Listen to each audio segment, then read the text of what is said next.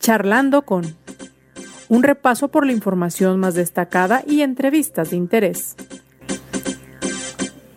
Conduce José Ángel Gutiérrez.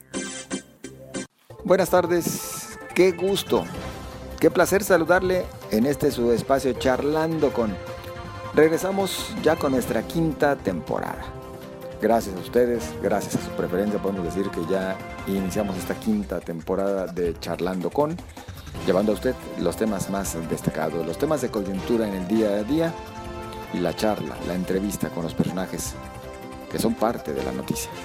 Gracias a usted por su compañía, gracias por su preferencia, gracias porque nos recomienda. Recuerde que nos puede escuchar a través de las diferentes plataformas de podcast que se encuentran eh, disponibles, entre las que se encuentra Anchor, Spotify, Apple Podcast, Google Cast, entre otros tantos. Así que si tiene a bien recomendarnos, también agradecidos por esta eh, su deferencia. Hoy tendremos oportunidad de platicar de las expectativas que se fincan en torno a la nueva legislatura en Jalisco. Ya está próxima esta nueva legislatura, los diputados rindieron protesta ayer y vaya que pues se quedan muchos pendientes inclusive que dejaron en la legislatura saliente. Todavía se queda pues esa duda respecto a si se podrá avanzar en lo que refiere a salir adelante sin aquello de las cuotas y los cuates, sin aquello de los amiguismos, aquello de que el legislativo se convierta en un poder a disposición de otro poder como lo es el ejecutivo. Para platicar al respecto, yo le invito a que nos acompañe, tendremos una charla con la diputada Claudia Murguía. Es diputada saliente pero también entrante, es eh, reelecta y será la coordinadora de la bancada del PAN en el Congreso local. Así que le invito a usted a que nos acompañe. Entre los temas pendientes también está aquello de la sanción que instruyó el Tribunal Electoral sea aplicada al gobernador Enrique Alfaro por actos considerados como irregulares en el marco de las campañas. Bueno, de todo esto tendremos oportunidad de platicar, pero por lo pronto le invito a usted a que hagamos un recorrido por parte de la información más destacada del presente 26 de octubre. La juez de control Erendira Mercado dictó un año de prisión preventiva y vinculó a proceso penal a Yigal N por los delitos de homicidio a título de culpa grave, daños en las cosas y lesiones a título también de culpa grave, ante el accidente que provocó la madrugada del pasado domingo 17 de octubre en el que lamentablemente fallecieron tres personas. Por su parte, la Fiscalía confirmó que hace aproximadamente seis años, el mismo Yigal N participó en otro accidente vial donde al menos una persona falleció. El fiscal Gerardo Octavio Solís indicó que el agente del Ministerio Público deberá informar al juez que conoció del caso sobre este antecedente. La Fiscalía de Jalisco inició una carpeta de investigación por las amenazas que aseguran haber recibido familiares de María Fernanda Peña, la mujer muerta junto con su esposo en el choque provocado por el futbolista Joao Malek en junio de 2020 el fiscal Gerardo Octavio Solís Gómez indicó que la denuncia se presentó de forma escrita. De manera muy coincidente y con el objetivo claro de desestabilizar la seguridad en el municipio de San Pedro Tlaquepaque, es que se han presentado hechos delictivos muy puntuales antes de las elecciones y ahora en la antesala de las elecciones extraordinarias en ese municipio. Así lo señala el concejal presidente Rafael García Íñiguez. Jorge Alberto Arispe, comisario general de Seguridad Pública en Zapopan, informó que hasta el momento no han tenido registro o denuncias sobre los llamados montachoques, individuos que buscan sacar provecho de situaciones donde aparentemente hacen responsables de percances viales a conductores en busca de extorsionarlos. El próximo lunes el gobierno estatal presentará su propuesta de presupuesto 2022 ante el Congreso de Jalisco, cumpliendo con los tiempos legales en el contexto de los desacuerdos con la Universidad de Guadalajara, el gobernador Enrique Alfaro asegura que no hay recortes en las asignaciones a esa casa de estudios. Luego de las quejas de afiliados del Instituto de Pensiones del Estado, que esta mañana enfrentan, desde esta mañana enfrentaron problemas para cobrar su dinero, el organismo señaló que el problema se focalizó solamente en sucursales de Banamex y con un solo sector de pensionados.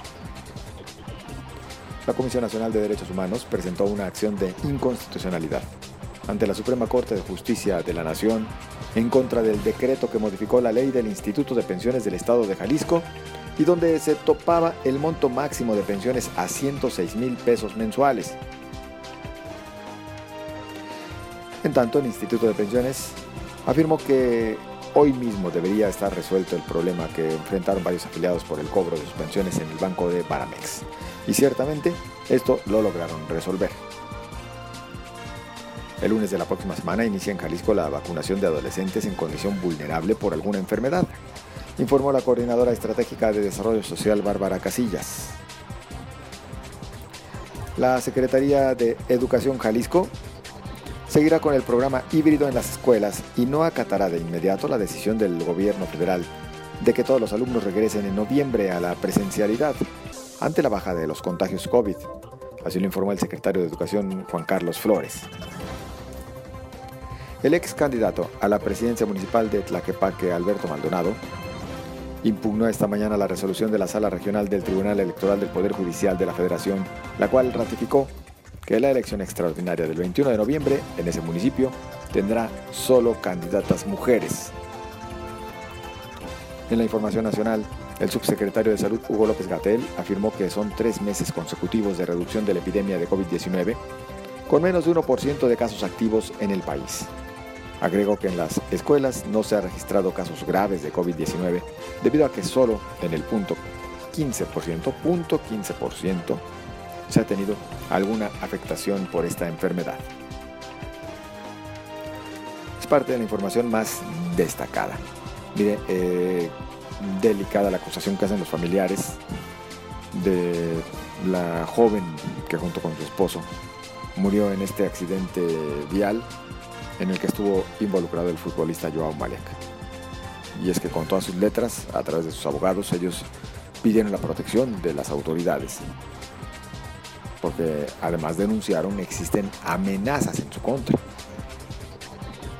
Les han dicho que o le bajan a este tema o se los va a cargar. Ya sabe usted quién. La verdad es que no es un tema menor y sí, en cambio, un asunto al que vemos bueno, ponerle todos atención. Qué bueno que las autoridades también están procediendo y esperemos que les ofrezcan las garantías de seguridad. Le invito a que nos acompañe, pues tenemos bastante de lo cual platicar. Quédese con nosotros.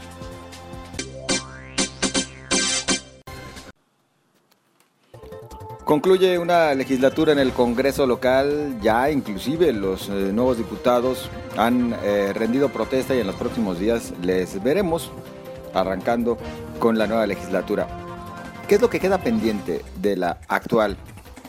¿Cuáles son las expectativas que se fincan los propios legisladores respecto al trabajo que se habrá de realizar en la próxima legislatura de Jalisco? Yo saludo a la diputada Claudia Murguía, diputada saliente y entrante porque además será coordinadora de la bancada del PAN en la nueva legislatura. Diputada, ¿qué tal? Buenas tardes. Hola José Ángel, buenas tardes. Encantada de, saludarte y agradecida por esta por este espacio y esta oportunidad. A ver, primero con la legislatura que sale, ¿cuáles eh, desde la visión de Claudia Murguía son los pendientes que deja? Bueno, pues creo que aún, aún faltan muchas cosas por hacer. A Jalisco le duelen todavía muchas cosas el tema de la seguridad, los rezagos que nos ha dejado la pandemia en el tema económico, en el tema de generación de empleos, eh, muchas cosas todavía que, que, fortalecer, obviamente desde la parte que nos toca, que es el marco normativo, en estos tres grandes temas que yo te digo, el sistema de salud también, por ejemplo, y bueno, pues seguramente a, juicio de los ciudadanos eh, quedan aún temas pendientes a título particular y a título de la bancada del PAN puedo decirte que pues dimos nuestro mejor esfuerzo. El Congreso eh, pues es una labor extraordinaria y una oportunidad muy grande a quien podemos estar ahí. Llegamos con una agenda, llegamos con, con un trazo fijo por el cual queremos caminar, pero pues el día a día, eh, eh, hechos que suceden, acontecimientos naturales, eh, pues nos van a veces eh, sacando de la línea que nos trazamos y van ganándonos otras agendas. Eh, pues esta legislatura básicamente pues va a estar marcada por el paso del COVID y de la pandemia y la forma en la que tuvimos que adecuarnos y trabajar y vivir de una manera distinta. Entonces, seguro pendientes, pero yo estoy satisfecha. el Partido Acción Nacional siempre pues tomó decisiones pensando en las personas pensando en el ciudadano, en salvaguardar los derechos de todos y en ese sentido yo estoy satisfecha y la bancada de PAN creo que hizo un buen trabajo. Diputada, eh, una crítica que se hace a la legislatura saliente es que prácticamente para algunos estuvo a disposición de lo que les marcara el Ejecutivo Estatal. Ah, ¿Empata con esta visión o qué responde a quienes así lo consideran? No, bajo ninguna circunstancia empata esa visión. Eh, te lo dije hace tres segundos. Siempre que la persona estuvo al centro, siempre que había que em, pensar y valorar si nuestras acciones o determinaciones desde el Congreso impactaban de manera positiva a los jaliscienses, acompañamos y tuvimos coincidencias con otras fuerzas políticas, no solamente con Movimiento Ciudadano, pues porque así es el Parlamento, se debate, se discute para llegar a, un punto común y a un punto de acuerdo que sea en beneficio de quienes representamos. Entonces, esa fue la tónica de nuestro actuar y sobre eso versamos nuestras decisiones. Por ejemplo, eh, un tema que se señaló y se señala, el tema del crédito, pues cuando nosotros teníamos que pensar en, ayudarle a, una mujer que estuvo este, años trabajando para tener un negocio propio, una madre de familia que seguramente era soltera en muchas ocasiones, iba a perder su negocio y el único ingreso que tenía su familia, pues por tener que cerrar su negocio días y días sin tener claro el futuro, si había que pedir un crédito para rescatar a esas mujeres, a los pequeños empresarios, a los comerciantes, para fortalecer el sistema de salud, pues por supuesto que abanderamos, apostamos y fuimos adelante en esa decisión, porque siempre estuvo la persona al centro. ¿Hubo algún pacto al arranque de la legislatura con Enrique Alfaro y con Movimiento Ciudadano? Particularmente eh, considerando que en algunos aspectos eh, MC y el PAN, bueno, iban eh, en alianza. El pacto al que convocó a todas las fuerzas políticas a trabajar juntos por Jalisco. No uno en particular con Acción Nacional el pacto al que tuvo con todas las fuerzas políticas, a trabajar unidos, a dejar de lado intereses particulares de grupo o de partido, a trabajar juntos y siempre con una visión de mejorar Jalisco. Diputada, eh, arranca una nueva legislatura, eh, Claudia Murguía eh, se reelige como legisladora y además será la coordinadora de la bancada del PAN. Arranca también la segunda etapa del actual gobierno estatal de Enrique Alfaro. ¿Cómo avisora que será la relación con el Ejecutivo? Y vaya que Acción Nacional, bueno, tendrá también un papel eh, protagónico eh, en esta nueva legislatura. Sí, así será. Eh, pues en armonía creo que, que tiene que haber respeto y comunicación constante entre los poderes del Estado, ninguno camina solo, por eso se llama el equilibrio de poderes. Entonces hay, hay una buena comunicación, hay una relación de respeto y empatía en, temas, como te digo, que siempre sean en favor de los jaliscienses. Sí, el reto es muy grande, son los últimos tres años de, este gobierno y pues seguramente eh, los retos que, que nos pone la pandemia de frente van a seguir. El tema de la seguridad, fortalecer las instituciones, eh, bueno, eh, a Jalisco, como te dije hace rato, todavía le duelen muchas cosas. Yo creo que sí podemos estar mejor. Eh, la apuesta de esta bancada del PAN, que además es una bancada joven, puedo decirte, todos somos emanados de Acción Juvenil, que es el semillero del PAN. También estamos renovando nuestra dirigencia con la presidenta Diana González y compartimos ambas y los diputados una visión de enriquecer, dignificar y de renovar la forma de hacer política, una política más cercana, una política con acciones que sí transformen, cambien y mejoren la vida de los ciudadanos, donde estén incluidos todos, donde el derecho de todas las personas sea respetado y eh, eso va a ser la tónica. José Ángel, yo estoy contenta, emocionada, clara de la responsabilidad que hoy tengo como diputada, pero además como coordinadora vamos a trabajar muy de la mano con nuestra dirigencia estatal en esta visión y en esta perspectiva que te digo. Y por supuesto vamos a, mantener comunicación cordial y de respeto y sobre todo de construcción de acuerdos con el Ejecutivo y con los otros poderes del Estado. Una, tal vez el término sí que papa caliente que recibió el Congreso local recientemente, pues fue esta instrucción del Tribunal Electoral del Poder Judicial de la Federación de que se sancione al gobernador Enrique Alfaro. Usted ya en su carácter de actual presidenta de la Comisión de Puntos Constitucionales ha señalado que, bueno, seguramente la definición de dicha sanción quedará pendiente para la próxima legislatura. ¿Por qué eh, retrasarla, diputada? Mira, José deja eh, darte un dato. La Comisión de Puntos eh, Constitucionales y Electorales sí ve con temas, eh, eh, sí ve obviamente temas electorales como lo menciona su nombre, pero específicamente en el tema de reformas, adiciones, derogaciones que tienen que ver con el marco electoral. Se turnó indebidamente a mi comisión, no le compete a mi comisión desahogar esa resolución del tribunal. Debieron haberla turnado a la comisión de gobernación eh, de hecho, cuando se turnó por error a la comisión de puntos, también se dio vista al jurídico y está el jurídico del Congreso valorando el retorno, porque yo no tengo facultades para emitir un dictamen en el sentido que lo determine el tribunal, porque yo solamente veo de legislación. Por ejemplo, mi comisión no ve de prerrogativas a partidos, eh, no ve de todo ese, ese otro cúmulo de cosas que son en materia electoral. Yo solamente veo temas de eh, reformas a la legislación. Entonces, en lo que eso eh, sucede, jurídico da vista y proceso determina conforme a lo que marca la ley y a las atribuciones de cada comisión, si se queda en puntos o se returna, pues la legislatura 62 ya se acabó. No es que haya una intención de retardar, porque es una resolución que se tiene que atender y que tendrá que estarse resolviendo primero en la comisión con la emisión del dictamen, pero la facultad final de la eh, presunta sanción es del Pleno. ¿El tribunal no marcó plazos para que se sancione? No, no marcó plazos. Entonces tendrá que hacerse el retorno a fin de que pueda procederse con la... Tendría, tendría que hacerse el retorno para que pueda la, la comisión con facultades que le da la ley orgánica del legislativo poder emitir el dictamen correspondiente. No estamos en condiciones eh, actualmente.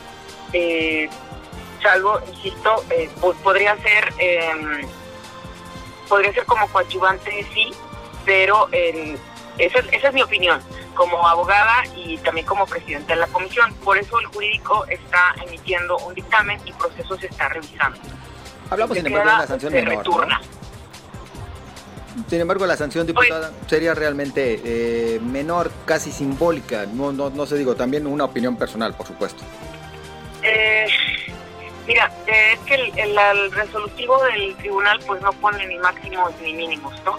Siempre que tú, un órgano con capacidades para imponer sanciones o infracciones, o infracciones, perdón, eh, pues tiene un máximo y un mínimo dependiendo del impacto y del daño. Entonces todo eso habría que valorarlo para poder emitir una sanción que corresponda al hecho que se señala el biólogo. Diputada Claudia Murguía, ¿pendientes o retos de la nueva legislatura? Mm, retos, como te decía mm, hace rato, eh, vamos a apostar mucho nosotros pues, por fortalecer las instituciones, eh, seguir fortaleciendo el tema de la reactivación económica, la pandemia nos sigue dejando mucho rezago. Eh, fortalecer eh, también lo que más le duele a la gente ahorita, aunque la pandemia ya no esté ahorita en, el pico, sigue habiendo mucho rezago en el tema de salud.